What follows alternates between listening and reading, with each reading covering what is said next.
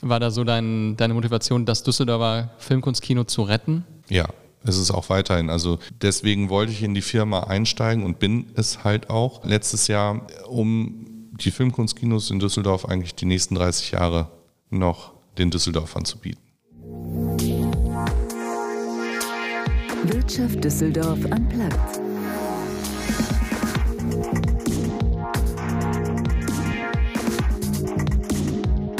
Liebe Zuhörerinnen und Zuhörer, wir, die iFishing GmbH, freuen uns sehr darüber, den heutigen Podcast präsentieren zu dürfen. Als am Rhein angesiedeltes IT-Systemhaus freuen wir uns, dass die regionale Wirtschaft durch Wirtschaft Düsseldorf Unplugged eine neue Stimme bekommen hat.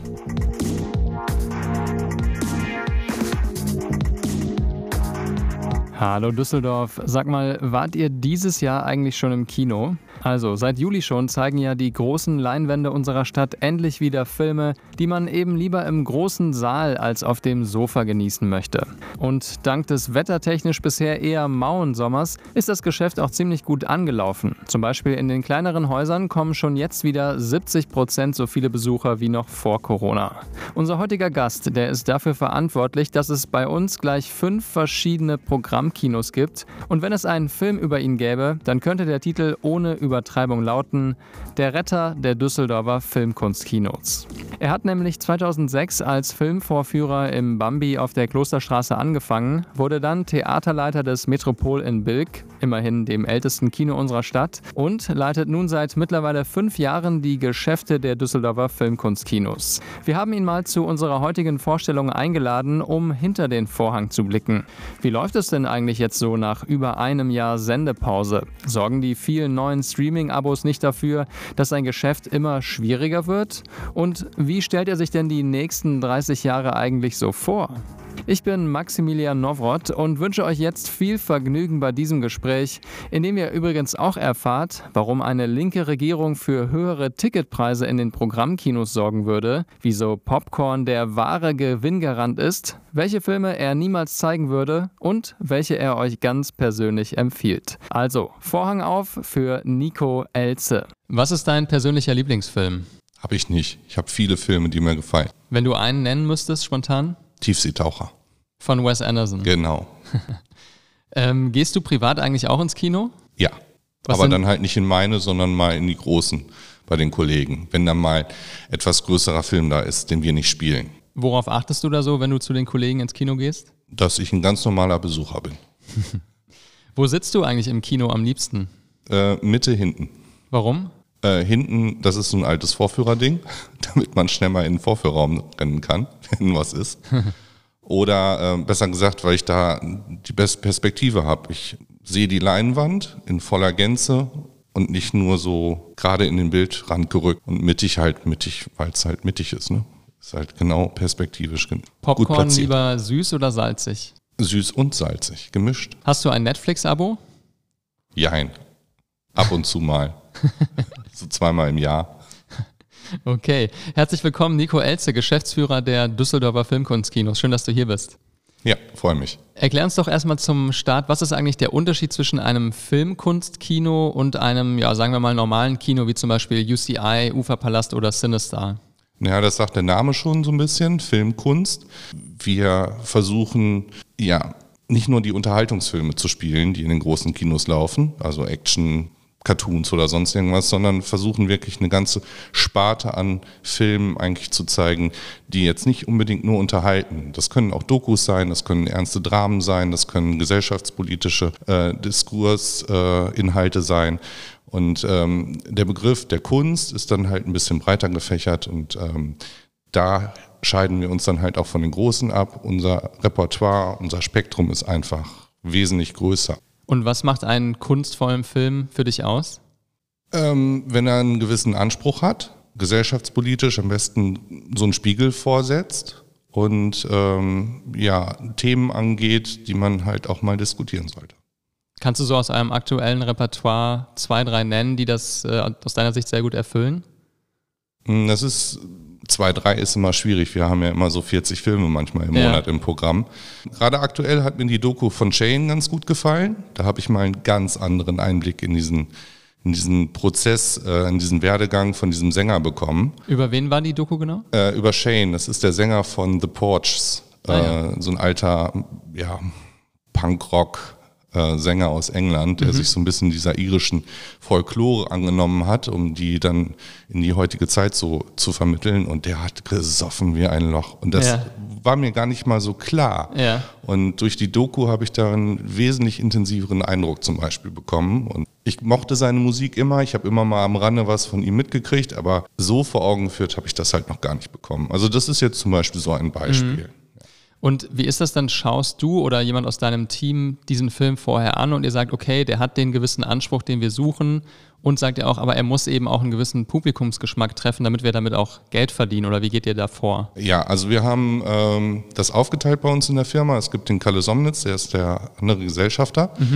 Und äh, der ist für das komplette Programm verantwortlich. Der fährt wirklich auf fast alle Festivals, die in der Umgebung angeboten werden, europaweit auch, Venedig zum Beispiel, Cannes. Und der schaut sich möglichst alle Filme einmal an. Also es ist, ähm, ich beneide ihn da auch ehrlich Klingt nach einem gesagt nicht Traumjob auf jeden Fall. Ja, weiß nicht, wenn man 365 Filme an 365 Tagen dann guckt, ist Ja. das auch schon, muss man aufpassen, dass er man nicht abstumpft. Ja, das stimmt. Die Filme werden aber trotzdem immer mehr an Produktionen, also die, die Filme, es werden immer mehr Filme produziert. So. Und alle kann man dann doch nicht gucken. Und manche nehmen wir dann einfach rein, ist vielleicht auch mal ein Gefallen für einen Verleih, damit man noch einen anderen Film kriegt, beziehungsweise auch einfach aus Sympathie, da kann man den vielleicht gerade mal nicht gucken. Dann läuft er eine Woche oder zwei. Mal gucken, wie die Besucherzahlen sind, ansonsten fliegt er halt wieder raus. Und findet Hollywood bei euch gar nicht statt? Doch, natürlich. Ja, ja. Das machen wir auch. Also es gibt äh, gewisse Hollywood-Filme, die natürlich ihren Anspruch haben oder auch filmhistorischen Anspruch haben, wie zum Beispiel der Bond. Bond ist seit über 50 Jahren irgendwie äh, in den Kinos. Und ähm, allein wegen der Historie wollen wir den auch spielen.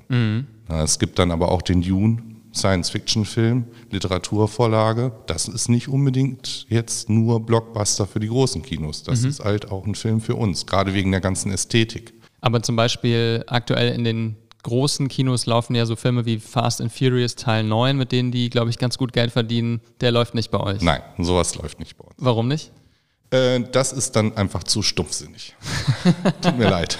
Es ist, wenn wir uns da, also wir versuchen uns mit den Großen ja auch nicht in die Quere zu kommen. Ja, bei also James Bond tut ihr das aber. Nicht unbedingt. Wir zeigen den zum Beispiel ein Original mit Untertitel. Ähm, das machen die Großen nicht. Es gibt vielleicht noch im Sinister irgendwo eine Originalversion, also nur Englisch, aber ohne Untertitel. Okay. Und diese Untertitel, das macht es dann halt für uns attraktiv. Wir bedienen damit dann zum Beispiel ähm, ähm, Schwerhörige, aber halt auch ein internationales Publikum, wo man dann vielleicht mit Freunden aus Deutschland zusammen reingehen möchte. Die möchten dann lieber dann alles verstehen und die Untertitel halt auch irgendwie sehen. Und ähm, damit kommen wir uns dann halt nicht in die Konkurrenz. Also so große Filme zeigen wir dann halt mit dem internationalen Anspruch und meistens in der Originalversion mit Okay. Untertitel. Und sucht ihr auch manchmal bevorzugt nach deutschen Filmen? Weil ihr werdet ja zum Beispiel auch von der Film- und Medienstiftung NRW gefördert. Also gibt es da so einen gewissen, ja, nicht, nicht unbedingt Druck, aber eine gewisse Erwartung, auch so ein bisschen das Filmland Deutschland bei euch abzubilden? Ähm, das machen wir so oder so. Also sobald ein deutscher Kinofilm rauskommt, versuchen wir den natürlich irgendwie auch zu spielen, sofern er dann irgendwie zu uns passt. Ähm, wir gucken da aber eigentlich international. Also für uns spielt das jetzt gar nicht so eine große Rolle, ob der jetzt aus Deutschland ist, ob aus Europa, Asien oder Amerika. Also wir spielen einfach den Film, wenn er uns gefällt. Und ähm, wir bekommen zwar auch Förderungen, aber das wird nicht zwingend jetzt daran abgemacht, ob das jetzt nur deutsche Filme sind. Also Ja. da, meistens kommt man auch nicht an den Prozentsatz ran, der da erfüllt werden muss. Dafür Okay. gibt es einfach zu wenig deutsche Kinofilme, muss man auch ganz klar sagen. Was ist so eure Kernzielgruppe? Äh, eigentlich so, also das Bildungsbürgertum würde ich mal sagen. Oder habe ich schon immer gesagt. Breite, also angefangen von den Studenten bis hin mittleres Alter und dann die Älteren. Wir hatten eine Zeit lang sogar das Problem, dass die Älteren ausgestorben sind. Da mussten wir Ja. irgendwie wieder die Jüngeren ansprechen. Ja. Dann kam aber Gott sei Dank irgendwie Facebook. Da haben wir uns dann mal drauf gesetzt. Neuerdings jetzt auch auf Insta. Man muss ja mit der Zeit gehen, damit wir dann immer irgendwie im Gespräch bleiben. Ja. Und die Jüngeren sind uns natürlich auch sehr wichtig, weil die vielleicht irgendwann mal die Alten sind, die bei uns sind. Also du glaubst, bei euch im Saal sitzt keiner ohne Abi? Ja, ehrlich gesagt schon. Stört dich das, dass ihr dann quasi die eine Hälfte der Gesellschaft nicht bei euch drin habt? Hm, nicht unbedingt. Also ähm, wenn sie zu uns kommen wollen, begrüßen wir das natürlich. Aber sie wollen ja dann eher den Mainstream-Geschmack wahrnehmen. Die, die suchen aber auch eher so Abwechslung von ihrem Leben. Also träumen zu können, Action. Dafür sind Filme ja auch da, einfach in eine andere Welt einzutauchen. Wenn jetzt so ein hart arbeitender Maurer, sage ich jetzt mal, ohne Abitur vom Bau kommt, dann möchte der sich bestimmt nicht mit irgendeinem Drama auseinandersetzen, sondern einfach nur abschalten und ein bisschen unterhalten werden. Ähm, und solche Menschen haben vielleicht auch gar keine Zeit, dann mal zu uns zu kommen, während so das Bildungsbürgertum, Bürojob, viel Zeitung liest, sich immer ständig mit irgendwelchen Themen auseinandersetzt und dann halt zu ihrem Vergnügen sich dann solche Filme dann halt auch anschaut, die immer auf der Suche nach halt Eindrücken sind. Das, also so sehe ich das bei unserem Publikum und dem anderen Publikum. Es ist aber jetzt nichts Negatives irgendwie wertend. Nö, ist ja eine Fokussierung auf Und eine das ist bestimmte genau, es ist einfach eine. Fokussierung, genau. Ja. Und also ich glaube, ich habe jetzt sehr gut verstanden, welche Art von Filme ihr sucht, welches Publikum ihr damit ansprechen möchtet. Du hast ja ge- das die Firma genannt, die Düsseldorfer Filmkunstkinos, vielleicht mal für die Leute, die damit noch nicht so viel anfangen können. Woraus besteht diese Firma? Wie viele Mitarbeiterinnen und Mitarbeiter habt ihr und auch wie viel Umsatz macht ihr vielleicht im Jahr? Dass man das so ein bisschen abstecken kann. Ähm, also wir sind insgesamt vier Kinos, plus eins. Mhm. Plus Das- eins? Plus eins. Wir sind das Atelier, das Bambi, das Cinema und das Metropol-Kino. Und dann gibt es noch das Souterrain. Mhm. Das Souterrain wird von uns mitverwaltet, das gehört aber dem Gesellschafter, dem Kalle Somnitz, Okay. eigentlich noch alleine. Eventuell wird das im nächsten Jahr oder übernächstes Jahr in die GmbH mit integriert, aber zurzeit ist es halt noch outstanding Okay. Bereich. Ähm, dann haben wir ungefähr pro Kino so 10 bis 12 Mitarbeiter. Jedes Kino hat ein, zwei, drei Festangestellte. Ähm, in anderen Kinos sind dann halt die Minijobber etwas überwiegend. Das organisieren die sich selbst. Ähm, da mische ich mich auch ehrlich gesagt nicht ein. Die Theaterleiter haben da mein vollstes Vertrauen und müssen halt mit dem Team vor Ort arbeiten. Ähm, und insgesamt sind das bestimmt so 30 bis 35 Minijobber. Meistens Studenten, Werkstudenten sind auch dabei.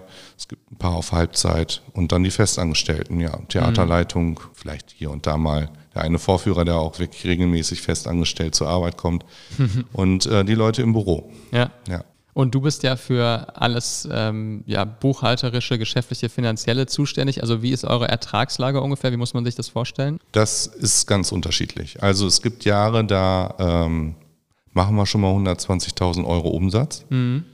Ähm, bitte nicht Umsatz, Gewinn, Gewinn, ja. Gewinn. Weil Umsatz machen wir best- 2019 hatte ich das gesehen, im jüngsten Geschäftsbericht ja, war das. Ja, ne? das war ein ausgesprochen gutes Jahr.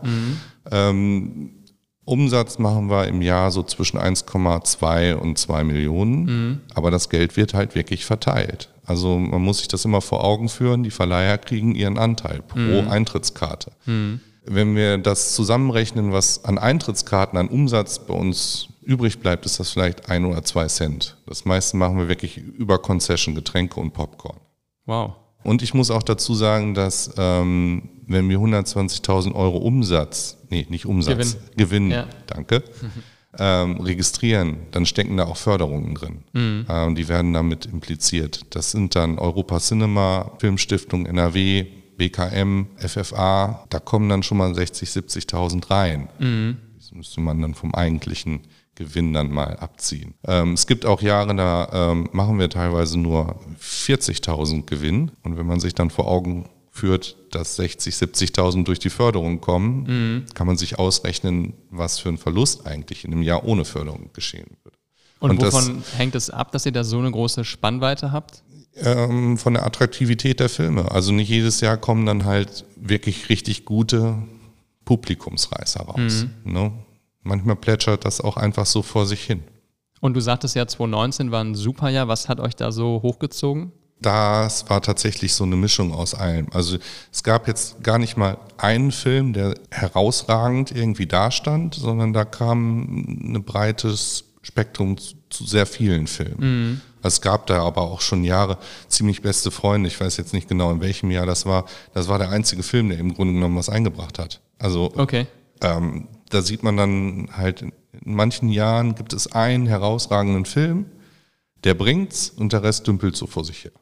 Ja, und manchmal gibt es halt viele Filme, die die Massen machen. Manchmal gibt es viele Filme, die gar keine Masse bringen. Dann gibt es wieder zwei, drei Filme im Jahr, die vielleicht was pushen.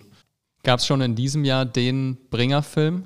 Naja, wir fangen ja jetzt quasi gerade erst an, ne? Ja. durch Corona, aber tatsächlich die Oscar-Filme, die haben es jetzt wirklich gebracht. Also es fing an mit Nomadland und dann sind die ja so in drei Wochen Abständen zueinander gestartet. The Father ist jetzt aktuell wieder einer der besseren Filme. Also das ist auch faszinierend zu sehen. Normalerweise kommen solche Oscar-Filme ja immer so peu à peu raus. Manchmal weiß man noch gar nicht, dass sie zum, für einen Oscar nominiert sind. Und jetzt hatten wir es zum allerersten Mal durch Corona, dass Filme da waren, die noch nicht im Kino liefen, aber einen Oscar bekamen und die haben plötzlich halt die Leute angezogen. Mhm, weil dieses Prädikat Oscar schon Ja, viele ja, reinzieht. ja.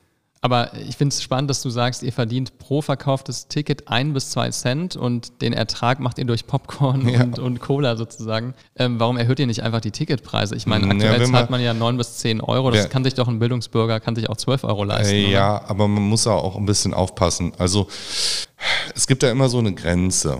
Ähm, wir wollen ja jetzt, also wir kriegen jetzt schon oft zu hören, auch wir sind jetzt mittlerweile so teuer wie die Großen. Okay. Ich finde die Gro das lässt sich so auch nicht sagen. Die Großen machen so versteckte Preise. Da kaufst du vielleicht ein Ticket für 6 Euro, aber musst einen Aufpreis für einen Ledersitz, für einen Aufpreis für die Loge und einen Aufpreis für den Tag, die Uhrzeit irgendwie bringen. Bei uns sind die Preise immer gleich.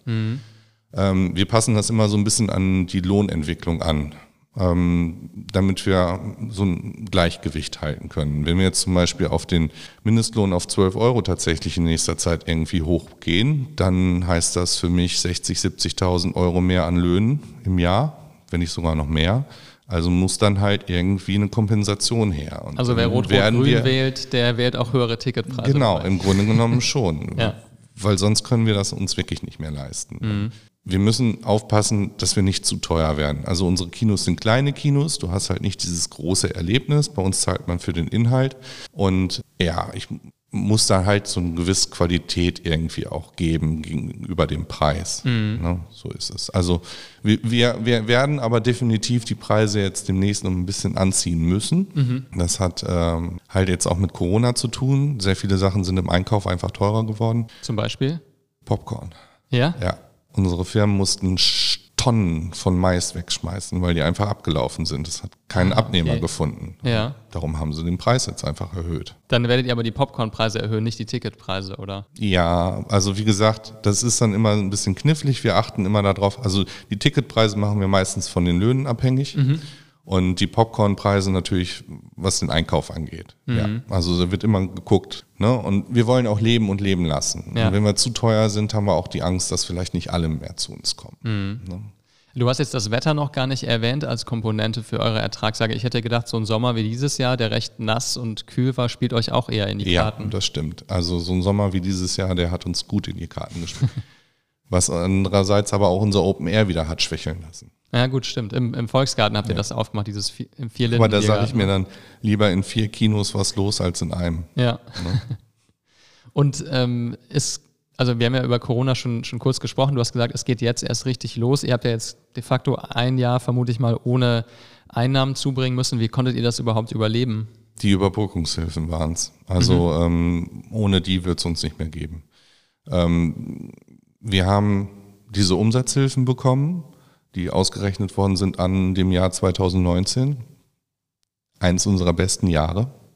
Und wenn man das dann natürlich anhand eines unserer besten Einnahmejahre irgendwie a- ausmacht, dann ähm, steht man natürlich auch entsprechend ganz gut da. Wir haben einen großen Puffer angelegt gehabt vorher. Wir haben gespart, weil wir eins unserer Kinos, das Metropol, eigentlich grundrenovieren möchten. Das ist jetzt quasi Corona kam dazwischen. Und ähm, das Geld, was wir angespart haben, ging dann halt auch wirklich als Puffer zwischendurch drauf. Ähm, ich sage jetzt mal 600.000 Euro waren bis Ende des letzten Jahres weg. Also die Renovierung musste erstmal flach fallen oder verschoben werden. Die ist verschoben worden auf nächstes Jahr. Ähm, ja, also 600.000 Euro mussten wir quasi vorstrecken. Und Anfang des Jahres haben wir dann halt auch wirklich diese Überbrückungshilfen bekommen. Also es war auch wirklich kurz vor knapp. Unser Kontostand ging immer weiter runter. Und Aber als die Auszahlungen dann kamen, hat sich das alles wieder langsam relativiert. Also, wie, wie war das für dich? Ich meine, du bist ja auch nicht nur Geschäftsführer, sondern Mitgesellschafter. Ich bin tatsächlich letztes Jahr eingestiegen. Ja. Also in der Krise habe ich mir gedacht, komm, gibst du dein Geld in Kino, dann können wir einen Monat länger vielleicht äh, Verpuffer, den Puffer bieten. Hatte ich das nicht auch finanziell unter Druck gesetzt? Äh, ja, ja. Also ich musste mich da auch sehr schwer tun, gelassen zu bleiben manchmal. Also gerade Ende des letzten Jahres, als das Geld vom Staat nicht ausgezahlt worden ist, kam ich immer mehr ins Schwitzen. Und erst mhm. im Januar konnte ich dann wieder aufatmen. Das ist, man hat da ja auch wirklich alles Mögliche im Hinterkopf, Existenzen von Mitarbeitern und so weiter und so fort. Also das Kurzarbeitergeld hat da zwar viel gebracht, aber die Minijobber haben im Grunde genommen kein Kurzarbeitergeld bekommen. Mhm. Das musste alles über die Überbrückungshilfen dann laufen und ähm, ja, wir haben niemanden gekündigt, wir haben die alle durchgezogen. Die haben pauschal ihre Löhne weiterbekommen. War da so dein, deine Motivation, das Düsseldorfer Filmkunstkino zu retten? Ja, ist es auch weiterhin. Also deswegen wollte ich in die Firma einsteigen und bin es halt auch letztes Jahr, um die Filmkunstkinos in Düsseldorf eigentlich die nächsten 30 Jahre noch den Düsseldorfern zu bieten. Woher kommt dieser Antrieb, also auch so, so langfristig und so leidenschaftlich daran zu gehen?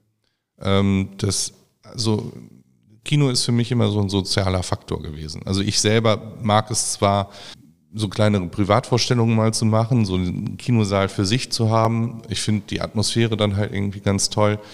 Ähm, und diesen Genuss, so einen Film auf so einer großen Leinwand zu haben, mit einer gewissen Atmosphäre, und danach auch vor allem sich unterhalten zu können, irgendwie noch mit den Freunden, mit denen man den gesehen hat. Das ist einfach, ich weiß nicht, das ist so ein Austausch. Der hat mir von klein auf gefallen, als das erste Mal im Kino war. Ich glaube, es war Dschungelbuch auf einem Kindergeburtstag oder so.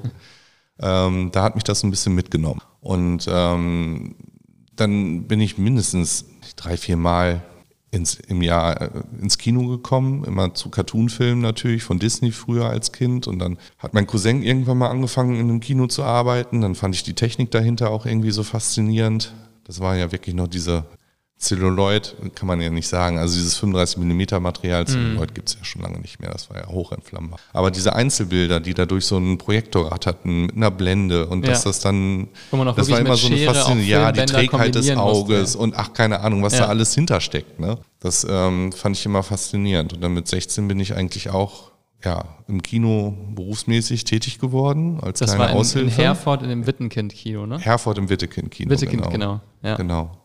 Das durftest du doch eigentlich noch gar nicht als Minderjähriger, oder?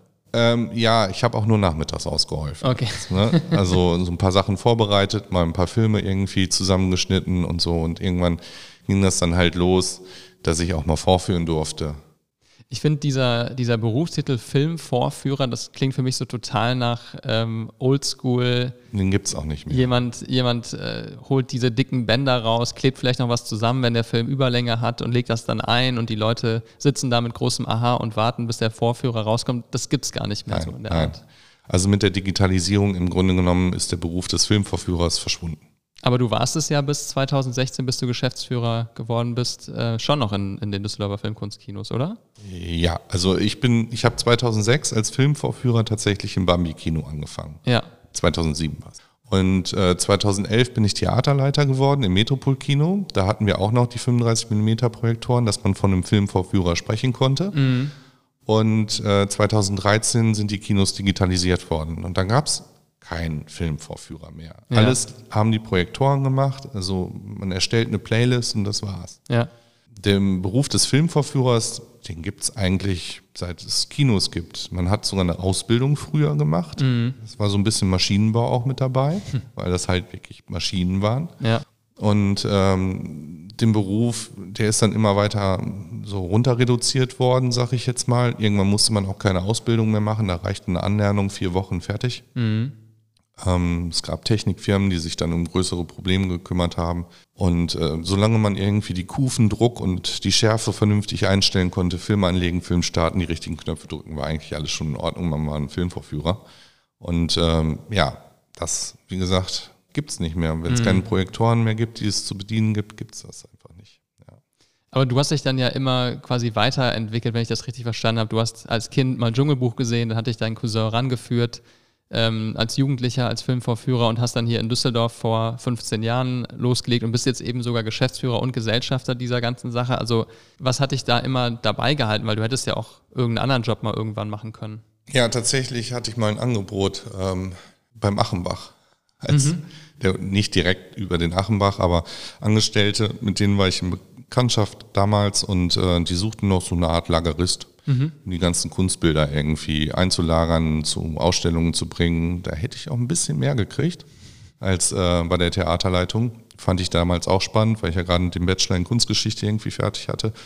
Hauptsache irgendwie was mit Bildern zu tun, mit Kunst zu tun, das war schon spannend. Aber der Udo, ähm, bei dem ich da im Kino gearbeitet habe, ähm, ich mochte den einfach so sehr, dass ich auf die 200, 300 Euro im Monat mehr verzichtet habe und habe mich dann halt bewusst doch dazu entschieden, einfach im Kino weiterzubleiben. Ich habe mhm. mir irgendwann gesagt, komm, das machst du seitdem du 16 bist nebenher. Die ganzen Ausbildungen, die du gemacht hast, Gestaltungstechnik und dann Kunstgeschichte, ich will jetzt nicht sagen Scheiß drauf, aber Filmkunst hat ja im weitesten Sinne auch noch irgendwie was damit zu tun. Das ist ja immer noch eine Kunstform, sag ich jetzt ja. mal.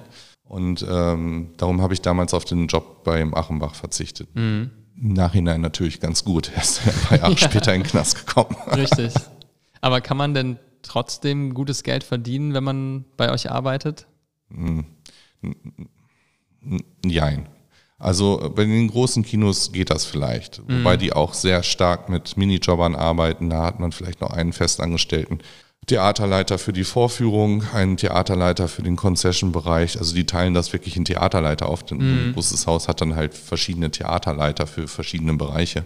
Ähm, bei uns ähm, kann man eigentlich nicht so viel Geld machen. Wie gesagt, wir machen ja auch die Ticketpreise abhängig vom Lohn, was wir zahlen. Und wir versuchen das immer so gerade irgendwie zu halten, dass die mhm. Leute klarkommen. Na, es ist für die immer zu wenig, aber auch ich als Geschäftsführer muss da sagen, ich kriege jetzt auch nicht gerade das meiste Geld. Mhm. Ähm, es ist immer so die Waagscheide, die man halten muss, um die Läden laufen lassen zu können und äh, gleichzeitig irgendwie alle ein halbwegs passables Leben irgendwie zu bieten. Ne? Aber äh, Luxus kommt dabei nun wirklich nicht raus. Ist es für dich mehr Idealismus oder mehr Business? Spaß an der Sache. Also jeder, der bei mir arbeitet, ist so ein bisschen bekloppt, das sagen die auch von sich selbst. Wir legen es halt wirklich Wert darauf, dass der Job Spaß macht. Also der Kundenkontakt sollte Spaß machen. Äh, das Ambiente, wo man arbeitet, sollte einem irgendwie Freude bereiten. Und das Medium Film ist dann halt noch irgendwie so das Gimmick. Wenn man wenn man das als Leidenschaft hat und auch leidenschaftlich Filme guckt, warum sollte man dann nicht bei uns arbeiten? Mhm. No. Und dieser Udo, von dem du gerade sprachst, das ist ja dein Vorgänger als Geschäftsführer der Filmkunstkinos, der, glaube ich, seit 1979 den Laden geschmissen hat und du bist dann eben 2016 sein Nachfolger geworden. Und ich habe gelesen, als er dich gefragt hat, ob du ihm äh, nachfolgen möchtest, hast du ein halbes Jahr überlegt, bevor du Ja gesagt hast. Ja, etwa drei bis vier Monate waren ja. es vielleicht. Also ich musste mir das auch echt durch den Kopf gehen lassen. Ja. Ich kannte ja die Situation, ähm, ich habe das so ein bisschen mitbekommen und ähm, ich habe dann, ich will jetzt nicht sagen Bedingungen gestellt, aber ich habe ein bisschen aufgeräumt. Mhm. Also ähm, hier und da an den Preisen gedreht, mhm. damit das alles ein bisschen mehr Sinn macht. Ähm, ich habe da, ich auch wirklich mutige Schritte gemacht. Also der Kalle und der Udo, die waren sich immer unsicher, was die Eintrittspreise anging. Lieber ein bisschen weniger und da vielleicht ein paar mehr Leute. Aber mhm. ich habe das anders gesehen. Ich stand dafür aber auch viel zu häufig hinter der Kasse und konnte das anders wahrnehmen. Mhm. Und ähm, manchmal sind es dann wirklich nur 50 Cent gewesen, Aufpreis auf ein Produkt. Und das hat dann den Unterschied gemacht. Und nachdem ich das so bemerkt habe, habe ich gesagt, okay, das macht ja irgendwie Sinn. Mhm. Ne? Wenn man das halt halbwegs wirtschaftlich gestaltet und ich eine Perspektive hier bekomme, warum sollte ich das nicht machen? Und wie hast du die Düsseldorfer Kinolandschaft seitdem bereits geprägt oder verändert? Was sind da so deine größten Meilensteine, würdest du sagen? Hm, wir haben das Bambi-Kino renoviert.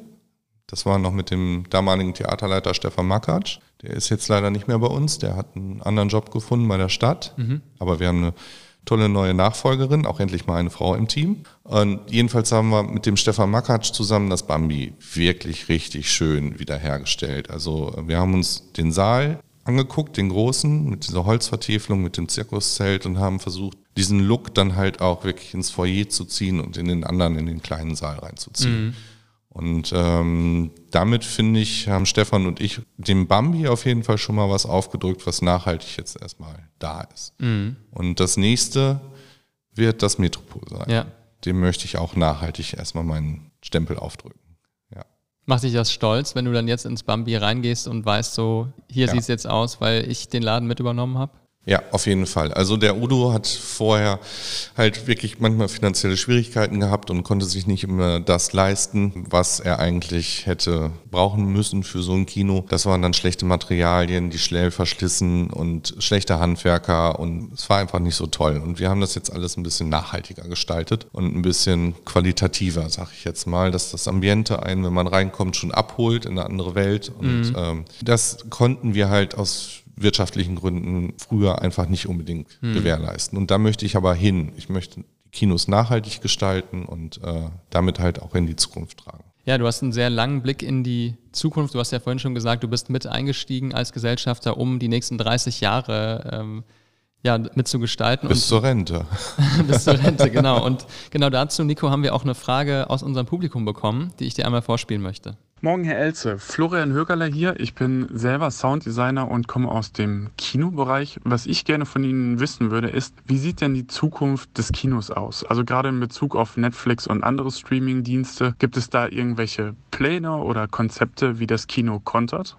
wir müssen da gar nicht unbedingt kontern. Wir versuchen da eigentlich ähm, harmonisch mittlerweile so ein bisschen das Ganze äh, zu betrachten und leben und leben lassen ist immer so meine, äh, meine Rede. Also Netflix produziert ganz viele Serien, mittlerweile halt auch Filme, versucht die dann halt auch über die Oscars oder sonst irgendwie auszuwerten. Manchmal kriegen wir sogar in die Kinos welche von Netflix. Aber ähm, wir haben Statistiken mal vor Augen bekommen, geführt, ähm, die eigentlich besagen, wer ein Netflix-Abo hat, der geht auch regelmäßig in die Kinos, weil es einfach eine Leidenschaft ist, viel zu gucken, ob Serien oder Filme. Und äh, es ist auch was anderes als zu Hause vom Fernseher zu sitzen und sich so einen Film oder eine Serie anzugucken oder dafür vielleicht auch mal rauszugehen ins Kino. Und ähm, gerade die, die Netflix abonniert haben, die sitzen eigentlich auch bei uns in den Kinos. Und das, das gilt auch noch, noch zu Corona-Zeiten, wo viele Leute vielleicht mal aufgerüstet haben, zu Hause einen größeren Fernseher, einen Beamer geholt haben und denken so, Mensch,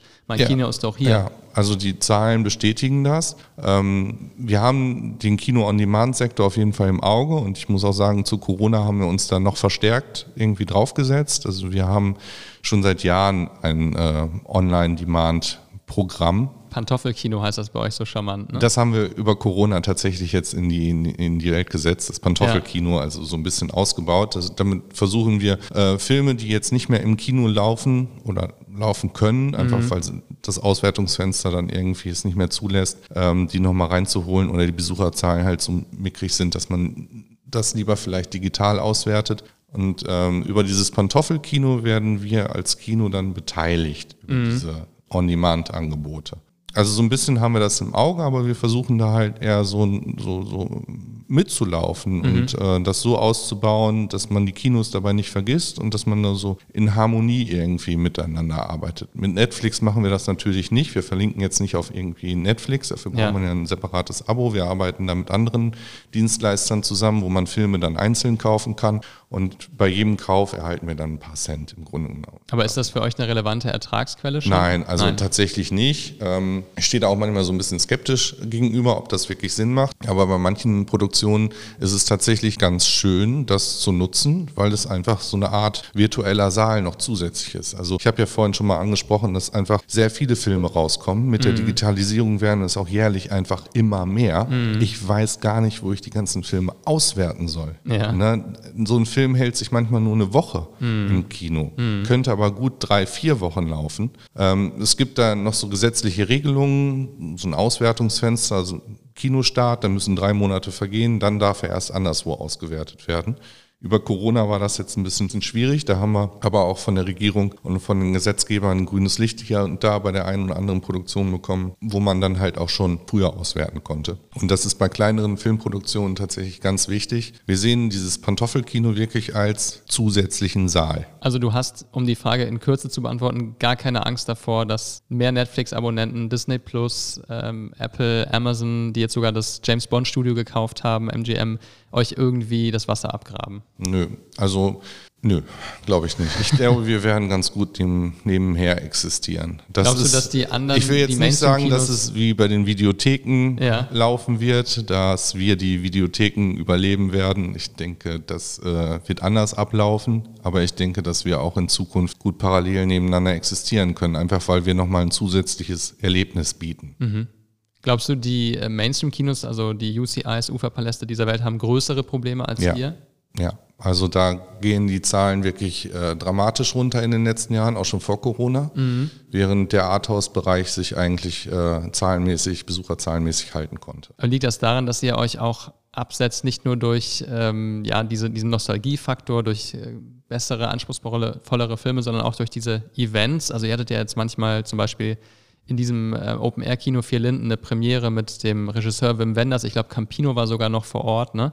dass die Leute wissen, hier gibt es noch ein bisschen mehr als den Film. Ja, genau. Also das ist, das bieten wir an, das wollen wir auch weiterhin anbieten, äh, die Interaktion zwischen den Filmemachern, dem Film und dem Publikum an sich. Ähm, es war übrigens nicht Wim Wenders, der Regisseur, der war nur Produzent. Okay. Der war dabei und hat seinen Auszubildenden, sag ich jetzt mal, tatkräftig unterstützt und dabei Ja. ein, so ein kleines Freundes- und Familientreffen irgendwie auch gemacht, Ja. dass Campino dann dazu kam. Ja, ja. Ja, ist ja schon ein ziemlich guter Promi-Faktor für ähm, so eine Premiere, ne? Die mögen es aber auch ganz gerne, einfach als Menschen wahrgenommen zu werden, nicht bedrängt. Und das bieten wir dann aber halt auch. Also bei uns sind die Künstler, die Filmschaffende einfach Menschen. Es ist jetzt nicht so roter Teppich, alle stürmen auf die zu, Autogramme, Autogramme, Autogramme. Da geht man wirklich in einen sinnvollen Diskurs. Jeder respektiert den anderen. Das ist also ein schönes Miteinander, sag ich jetzt mal, ohne dieses, äh, ja, trubelhafte drumherum, was dann vielleicht in einem großen Kino wäre. Wo aber auch die Masse gar nicht die Chance bietet. Also wenn du jetzt 800 Menschen in so einem großen Saal,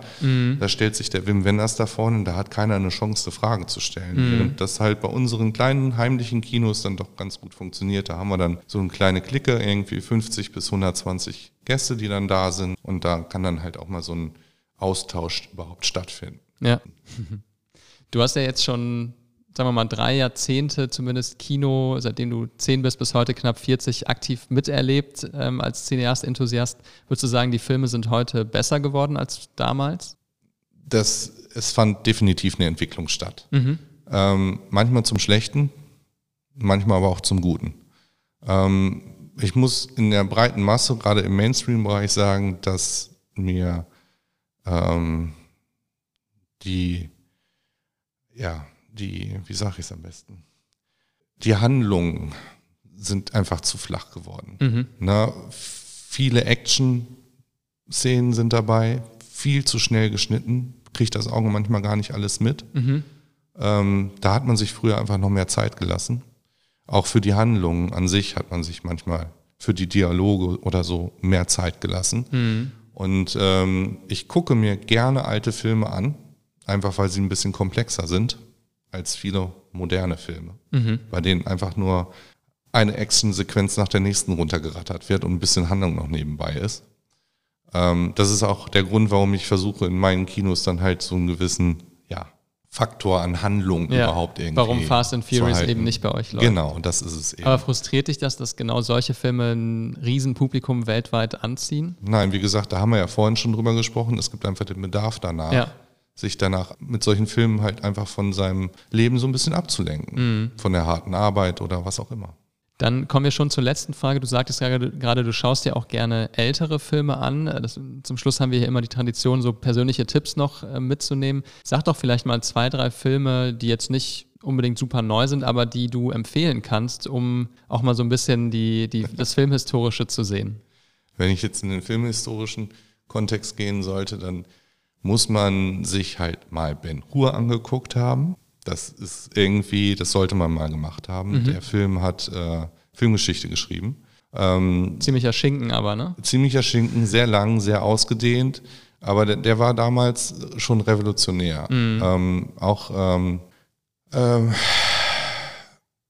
so diese ganzen ähm, Film-Noir-Filme von früher. Also ich persönlich, ich habe Casablanca mir so oft angeguckt, ich finde den einfach mal toll. Ist auch nur ein Schinken, ne? Ja. aber das ist so dieses Schwarz-Weiß-Feeling und diese ganze Dramaturgie drumherum. Ähm, was steckte da eigentlich politisch noch hinter und so. Ähm, was wird da angedeutet? Und ähm, so Liebesgeschichten gibt es heutzutage irgendwie nicht mehr, finde ich auch. Mhm. No? Ganz selten, dass sowas mal noch produziert wird. Aber ähm, ich will da auch Komödien nennen. Also ein Goldfisch an der Leine fand ich ganz toll. Oder mhm. die Männer in den fliegenden Kisten. Das hat so meine Kindheit irgendwie auch so ein bisschen begleitet. Tatsächlich dann auch die Bond-Filme. Also wenn ich mir die jetzt zum Beispiel im Vergleich, finde ich die Daniel Craig mit die besten Bond-Filme überhaupt. Mhm. Also wenn ich mir jetzt die Produktion mit dem Roger Moore daneben angucke, die ja das Ganze schon hier und da so ein bisschen persifliert haben, diese mhm. ganze ähm, Agenten-Film-Szene. Das so im Kontext dann auch zusammen nebeneinander zu halten, finde ich ganz spannend. Nico, vielen Dank, dass du dir Zeit genommen hast und ja, ich würde sagen, man sieht sich im Kino. Alles klar, danke dir. Wirtschaft Düsseldorf am Platz. Ja, liebe Leute, das war Wirtschaft Düsseldorf Unplugged für heute. Vielen Dank fürs Zuhören und wir sind jetzt natürlich sehr gespannt zu erfahren, wie euch dieses Gespräch mit dem Filmkunstkinochef Nico Elze gefallen hat. Schreibt uns doch gerne eure Gedanken, eure Ideen oder Anregungen per Mail an hallo at wirtschaftspodcast-düsseldorf.de oder ihr schaut mal bei unserem LinkedIn-Account Rotonda Business Club vorbei. Kommende Woche begrüßt euch dann an dieser Stelle Andrea Greuner. Zu Gast hat sie Viktoria Frankenheim, die mit ihrer Schwester und ihrem Vater ein Bestattungsunternehmen in 140-jähriger Familientradition führt. Wenn ihr uns unterstützen wollt, dann empfehlt unseren Podcast gerne euren Freunden und Bekannten weiter und schreibt uns eine Bewertung. Ich freue mich, wenn ihr uns treu bleibt und wieder reinschaltet. Bis dann, macht's gut, euer Max.